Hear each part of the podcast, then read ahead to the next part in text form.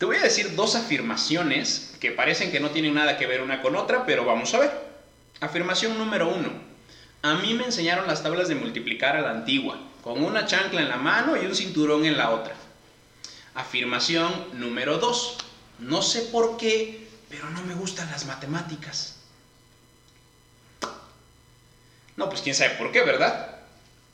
Hola, bienvenido al capítulo número 6 del video podcast que traigo para ti en previsiones y servicios funerarios tiempo con Dios.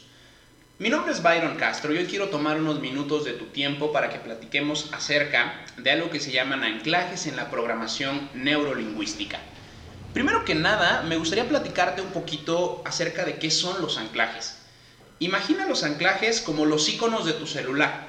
Tú sabes que cuando tocas, por ejemplo, el icono de WhatsApp, pues obviamente esto te va a llevar a la aplicación de WhatsApp para que tú puedas chatear con tus amigos. Los anclajes funcionan de manera similar en nuestro cerebro. A través de una acción sencilla que nosotros predeterminamos, nos llevan a determinados estados de ánimo que nosotros estamos buscando. Esta técnica en particular a mí me ha servido mucho y estoy seguro de que a ti también te puede servir bastante. ¿Estás listo para aprender esta técnica? Comenzamos. ¿Qué es lo primero que tenemos que saber para, para poder crear un anclaje? Lo primero que yo tengo que saber es qué estado emocional es el que yo estoy buscando cuando empiezo a buscar este anclaje. Mientras yo sepa de manera más detallada a dónde quiero llegar, va a ser mucho más fácil que yo cree las conexiones en mi cerebro que me permitan llegar a ese estado de ánimo que estoy buscando. Para ponerte un ejemplo de esto, de cómo funcionan los anclajes y de por qué son tan efectivos, piensa por ejemplo en una canción que tú sabes que en cuanto la escuchas, mira, la manita te tiembla así, te da esa sed. Ah, aquí de la mala. Bueno, pues ese es un anclaje. Y es tan efectivo porque está lleno de una carga emocional. En cuanto tú escuchas una canción que tu cerebro ya conoce, que es con la que nos gusta irnos a echar unas copas, pues entonces prepara de inmediato tu hígado para la tremenda borrachera que vas a ponerte. Ya vimos hasta este momento dos anclajes, una con la canción, otro con lo de las tablas de multiplicar. Eh, esto quizás podría hacernos pensar que pues, los anclajes siempre nos remiten a, a ciertas cosas negativas, pero no es así. Cuando tú aprendes a usar los anclajes, puedes aprender a usar los anclajes a tu favor. Recuerda, lo primero que es muy importante para que puedas crear un anclaje efectivo es saber a dónde quieres llegar. Y aquí te comparto un tip que a mí me ha servido mucho. Nos tenemos que concentrar en aquellas cosas que queremos conseguir y no en aquellas cosas que queremos evitar. Piensa, por ejemplo, que tú quieres hacer un anclaje para no estar nervioso. Nuestro cerebro no entiende la negativa y solamente se queda con la palabra nervioso. Es por eso que va a ser mucho más complicado que no estés nervioso porque vas a estar pensando en, los nervios y eso te va a hacer sentir pues ansiedad. Bueno, entonces ¿cómo tendrías que expresar e, este anclaje para que sea efectivo? Tendrías que hacerlo de manera positiva. En lugar de decir no quiero estar nervioso, vamos a decir quiero estar tranquilo. ¿Ok? Entonces, este primer punto muy importante, quiero que esto se te grabe, entonces lo voy a repetir, no nos tenemos que concentrar en aquello que queremos evitar, tenemos que estar concentrados en aquello que queremos conseguir. Muy bien, ahora pasando al segundo paso, al segundo paso de cómo hacer un anclaje exitoso, tenemos que identificar cuándo hemos estado o cuándo hemos sentido eso que queremos volver a sentir. Regresemos a este anclaje para evitar los nervios, para que puedas estar más tranquilo. Piensa en la última vez que realmente estuviste tranquilo. A lo mejor fue la última vez que saliste con tu perro a pasear al parque, o quizás fue la última vez que pudiste ir a la playa y tumbado en un camastro estabas escuchando cómo rompían las olas en la playa, y entonces pues te sentías muy tranquilo.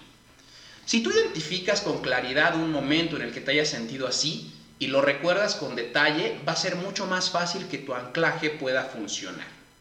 El tercer paso súper importante para hacer tu anclaje es identificar una, una acción sencilla que pueda replicar casi en cualquier momento y que sea fácil de recordar. Te voy a compartir mi experiencia con este tema. Eh, como sabes, a mí me gustan mucho las artes marciales mixtas y pues por ello entreno todos los días para cuanto antes poder debutar. Ese es mi sueño te lo comparto. Aquí en confianza, entre tú y yo, por supuesto. Eh, ¿Qué es lo que yo hago para poder hacer esto? Bueno, para llegar a ser un peleador, muchas veces he tenido que romper mis propios límites mentales, cuando me he sentido muy cansado, cuando siento que ya no puedo. Y entonces es cuando tú, si has alguna vez has entrenado conmigo, me vas a ver hacer esto. ¿Por qué esta posición? ¿O por qué lo hago? Bueno, en algún momento leí que las personas que practican yoga usan esta posición en las manos para conducir mejor su energía. Y yo decidí que esta posición era la que me iba a indicar, la que me iba a permitir canalizar mejor mi energía y la que me iba a dar, lo que me iba a permitir dar mi 200% al esforzarme. Por ello, cada vez que me siento súper cansado, súper agotado, que las piernas ya no pueden seguir, me vas a ver hacer esto con las manos y este es mi anclaje. Tú puedes elegir el que tú quieras. No tiene que ser forzosamente con las manos así. Yo soy muy consciente de que eh, no soy Goku, no voy a disparar aquí con las manos aquí ni nada por el estilo. Sin embargo, decidí creerlo y por eso es real para mí.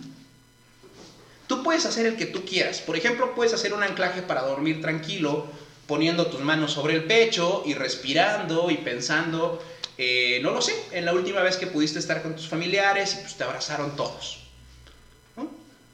Puedes hacer un anclaje eh, para evitar comer por ansiedad, donde a lo mejor tú te hagas así y tu cerebro sepa que eso significa pues que te tienes que aguantar hasta la hora que tu dieta dice que tienes que comer. Si quieres hacer un anclaje para estar más concentrado, a lo mejor puedes elegir determinada música de tu lista de reproducción que te guste, que te ponga en este estado más concentrado. ¿Qué es lo que se necesita para que tus anclajes realmente funcionen, para que tus anclajes sean realmente efectivos?